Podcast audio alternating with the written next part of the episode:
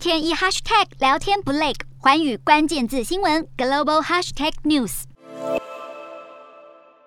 战争引发全球农粮供应短缺，导致仰赖进口大豆和谷物的马来西亚养鸡成本飞涨。马国决定从六月一号起禁止鸡只出口。新加坡向马来西亚进口百分之三十五鸡只。马国禁令一出，新加坡专门贩售海南鸡饭的业者首当其冲。在新加坡拥有七家海南鸡饭连锁店的老板谭先生指出，马来西亚的禁令对他来说是灾难性的。他们向来都使用鲜鸡，但目前要先改用冷冻鸡肉，他担心将要面对停卖危机。对马来西亚政府祭出鸡只的出口禁令，马国鸡农所说的长期麻烦，是指他们已无法进口足够的高质量饲料，只能使用较差的替代品养鸡，造成鸡只的生长速度变慢。原本每年收获七次，今年预期只能收获五次，在账面上已经少了百分之三十的产量。除了马来西亚，亚洲多国近期都纷纷禁止本国部分农产品出口，这一场粮食危机值得持续关注。